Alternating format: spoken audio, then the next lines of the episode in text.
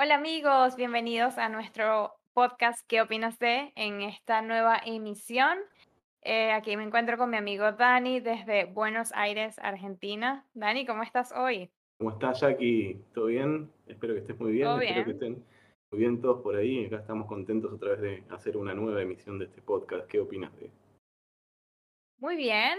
Bueno, hoy vamos a ver algunas diferencias entre la educación virtual y presencial, Que a veces no nos queda tan claro en qué se diferencian y podemos pensar que la educación virtual es simplemente mandar tareas por WhatsApp o este, conectarse en, un- en una llamada en Zoom y bueno, hacerse loco, quitar la cámara, quitar el audio y acostarse a dormir mientras el profesor habla y habla. poner un GIF animado para que no nos demos cuenta los profes. Sí, vale, entonces no queremos, exactamente. Entonces queremos ver hoy cuáles son esas diferencias más marcadas. Digamos que para algunas personas les puede funcionar más uno u otro sistema, ¿ok? Eso depende de cada persona, de los gustos de cada quien, del estilo de vida de cada persona, ¿ok? También Así, tampoco hay que confundir la educación virtual con la educación a distancia, ¿no? Son distintas. La educación a distancia es otra cosa, la educación virtual es otra cosa. Pero bueno, hoy específicamente vamos a hablar de educación presencial y educación virtual. Exacto. La virtual es sencillamente online, Online, por sí. internet. Es por A internet. distancia, para, para que no queden dudas, a distancia es cuando, por ejemplo, porque la educación a distancia existe hace más de 100 años. Es muy viejo, sí. Este, sí, porque la educación a distancia es que eh, te llega todo el material a tu casa. Este, de hecho, yo cuando hice el profesorado también había estaba la, la opción este, presencial y estaba a distancia para la, que, la gente que vivía lejos, de- eh, acá en Argentina. Lejos en, en lugares este, inhóspitos de, de nuestra República Argentina. Entonces les, les llevaba el material por correo, eh, estudiabas por correo, eso es educación a distancia. La educación virtual es, eh, es online. ¿no? exactamente, es por internet. Bueno, entonces el- la primera diferencia sería que en la educación virtual existen horarios rígidos, mientras que en la virtual los horarios son flexibles. ¿Qué quiere decir? Que cuando tú estudias presencial, en una escuela presencial, tú tienes que ir a cierta hora, ¿verdad? Si la, la clase empieza a las 8 de la mañana, tú tienes que estar a las 8 de la mañana allí. ujú. No puedes llegar tarde porque si no te pierdes la clase. si ¿Cuál es la ratito antes, diferencia? mejor todavía. Exacto, y si puedes llegar un poco antes, mejor. Y si sí. llegas tarde, hay profesores que no te dejan pasar al salón. O, Yo o tenía si no, profesores, te ponen falta, te ponen llegada tarde, este, y después vas es, sumando. etc. yo tenía un profesor en la universidad que él, cuando iba pasando, iba cerrando la puerta y el que viniera detrás, triste, se quedó por fuera.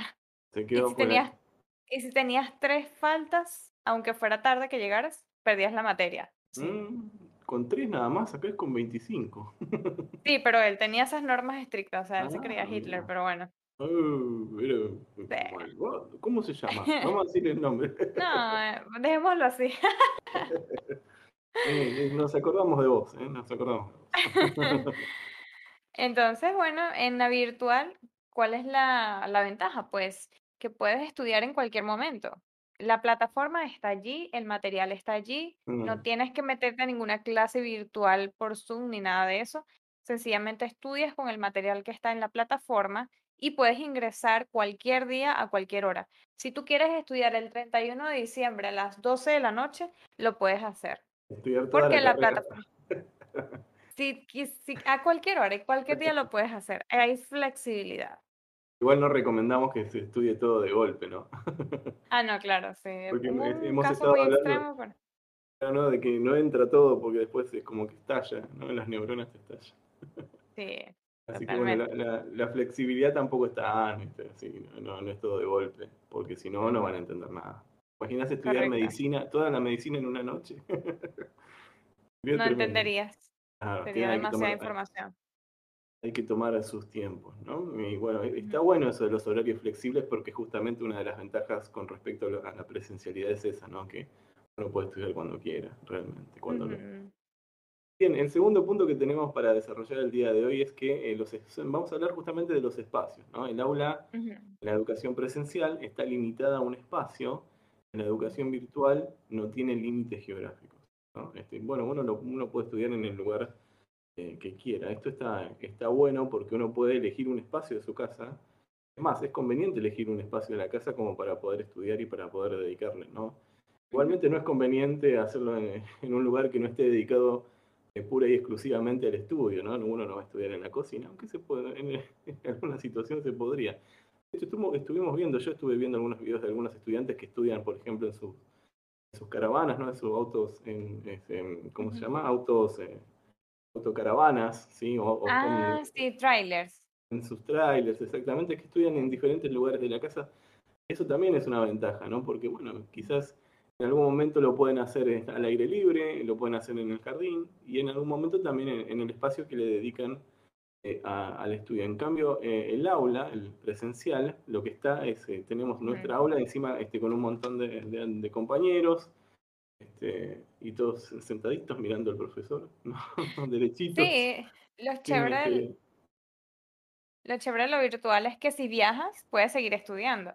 Eh, normalmente cuando un niño viaja se pierde, pierde clases, porque no, no puede asistir. En cambio, si estás viajando, puedes como que continuar tus estudios desde donde estés, te llevas tu laptop y listo. Puedes Inclusive los docentes también podemos dar las clases desde cualquier lugar del mundo. eso me parece maravilloso. A mí es una de las cosas que me encantan de la educación este, virtual. Es, demasiado práctico. Claro, sí. Y esto va a evolucionar mucho, creo yo, con el tiempo, a medida que la Internet vaya creciendo, ¿no? Y las conexiones sean cada vez más, fluidas, ¿no? En donde llega un momento, yo me acuerdo que lo, hablé con algunos alumnos míos, que les decía que en, algún momento Internet uno se va a poder conectar desde la punta del Everest, hasta acá, hasta, hasta Buenos Aires, que estamos a nivel del mar. Eh, y bueno, y uno va a poder dar clases desde cualquier lugar del mundo y va a poder estar en cualquier lugar del mundo. Y eso es maravilloso. Vamos a tener una, vida más eh, este, nómade. Y está buenísimo. Así es. Vamos con el punto número que es, em, en la educación presencial el docente lleva la batuta de todo, es decir, él es el que dirige todo, él es la fuente de la información, mientras que en la virtual el estudiante es más autónomo. ¿Qué quiere decir esto? Que el estudiante puede tomar más decisiones acerca de cómo va a estudiar, de qué material va a utilizar, el estudiante se vuelve activo. En la educación presencial el estudiante es pasivo porque el docente le da toda la información, hace todo lo que el docente le diga, o sea, como que él simplemente se dedica a recibir la información y a, y a hacer las actividades que le mandan y ya. Mientras que en la virtual el estudiante puede decir, bueno, quiero investigar aquí, quiero investigar allá. Este, son, también se presta mucho para el aprendizaje colaborativo, entre estudiantes también se pueden ayudar con, el, estudio. Entonces ya el, el, estudiante se dedica inclusive a crear contenido de información. Ya el docente pasa a ser más como,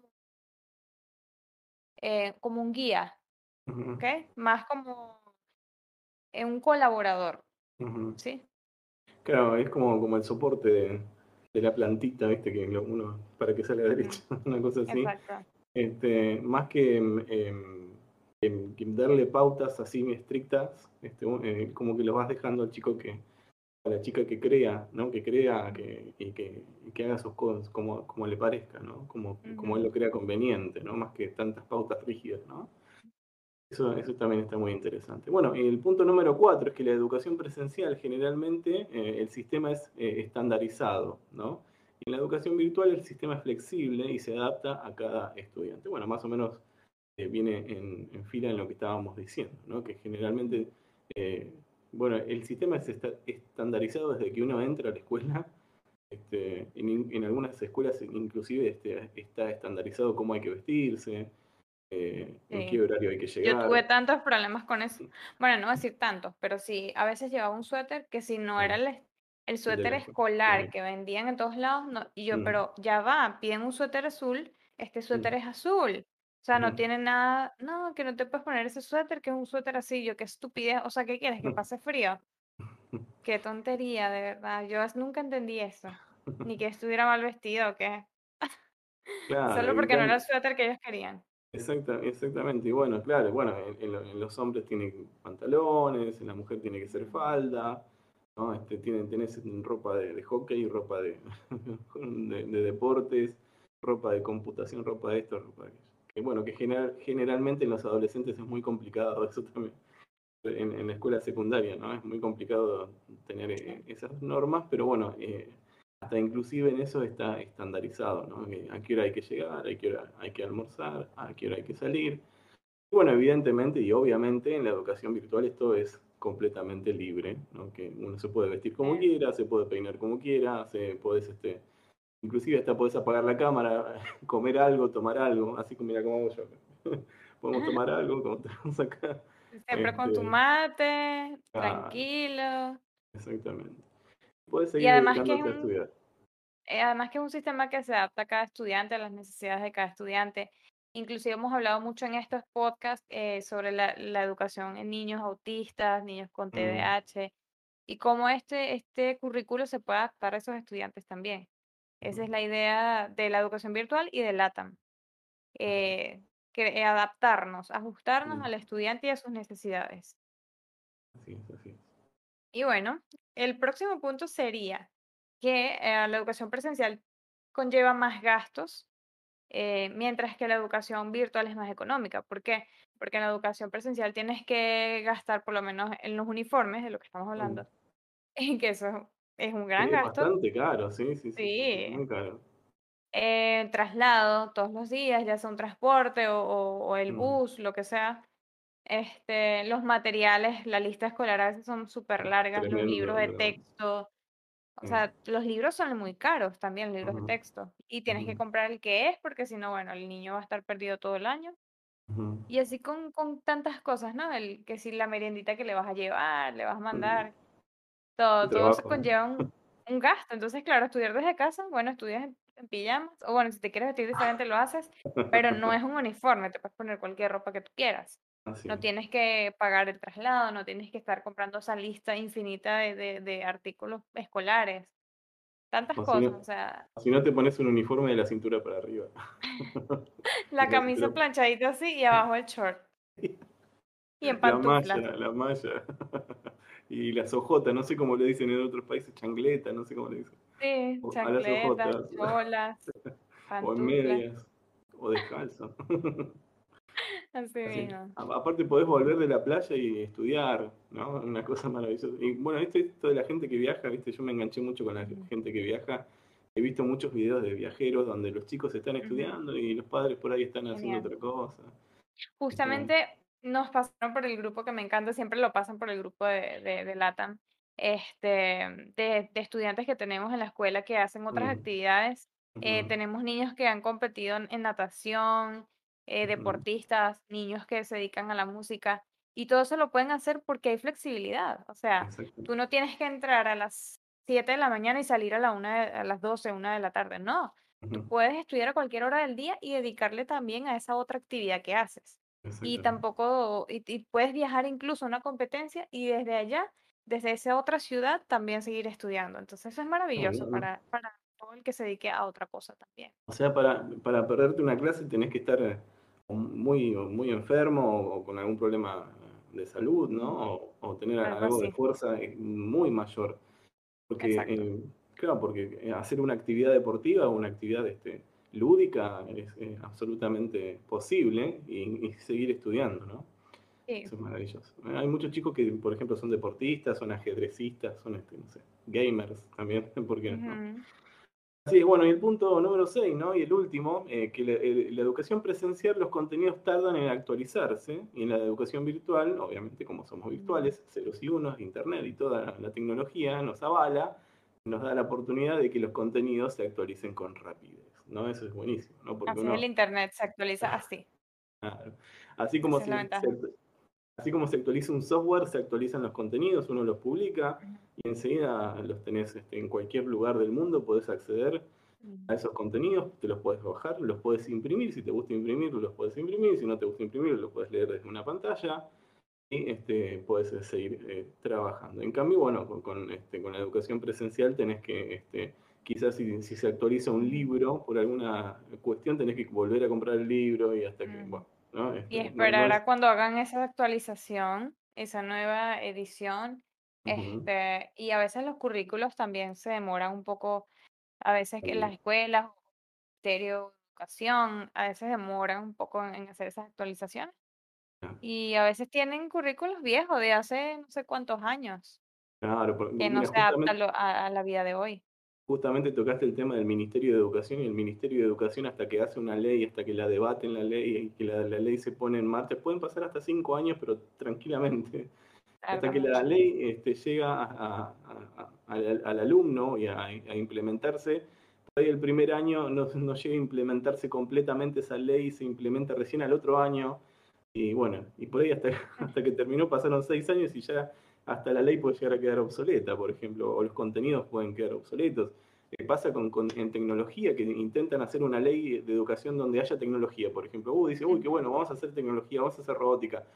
Este, y, re- y resulta que, bueno, cuando ya van a implementar la ley, ya la, la robótica ya, se- ya se actualizó. Ya están. Ya, desactualizados. ya los robots caminan solos, No. hablan y, y dicen, ah, bueno, vamos a enganchar esto con esto y los robots ya caminan solos, ¿viste? Así, bueno, en, Ay. ese, en ese aspecto estamos hablando que los contenidos, en la actualización de los contenidos, ¿no? Que uno este, dice, bueno, vamos a ver robótica, bueno, vamos a ver robótica. Y, Ujú. y actualizás y este, publicás lo que vos querés dar, haces un video, haces un, un material y enseguida lo tenés este, a tu disposición, ¿no? Así es. Así que bueno, este, creo que dimos algunos tips muy importantes. Obviamente todos estos, estos tips y estas cosas las pueden desarrollar, las pueden aprender, las pueden poner en práctica en la TAN Global School, porque acá estamos actualizados, pero estamos actualizados con todo. Inclusive ya estamos hablando de, este, ¿cómo se llama? La educación virtual por, este, por este metaverso. Ah, el metaverso, sí. Eh, sí, sí. El Realidad metaverso va a ser algo virtual. maravilloso. Eso sí que va a ser algo maravilloso, ¿no? ¿No viene? ¿No querés, ¿no querés adelantar algo, no? No, No, no sé. sorpresa. Ah, Bueno.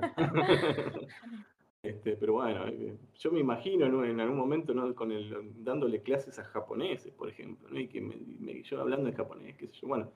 este, bueno, gente, muchas gracias, ¿eh? muchas gracias por habernos escuchado, por ha- habernos visto. Les, eh, los invitamos a que se suscriban al canal, a que activen la campanita, a que comenten, que nos dejen comentarios. Si quieren participar también en el podcast, lo pueden hacer.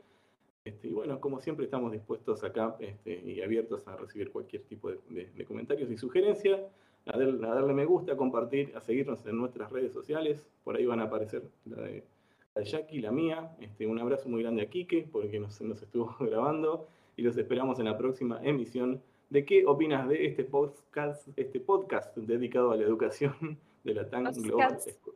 Podcast, podcast. Lo que pasa es que acá en Argentina decimos podcast. Podcast. Ah, ok. Ah, Es una ese mezcla es como ne Nef- Netflix. Que voy a ver Netflix. a nuestro podcast. Gracias, un beso muy grande. La pasamos muy bien, nos divertimos mucho, como habrán notado. Adiós.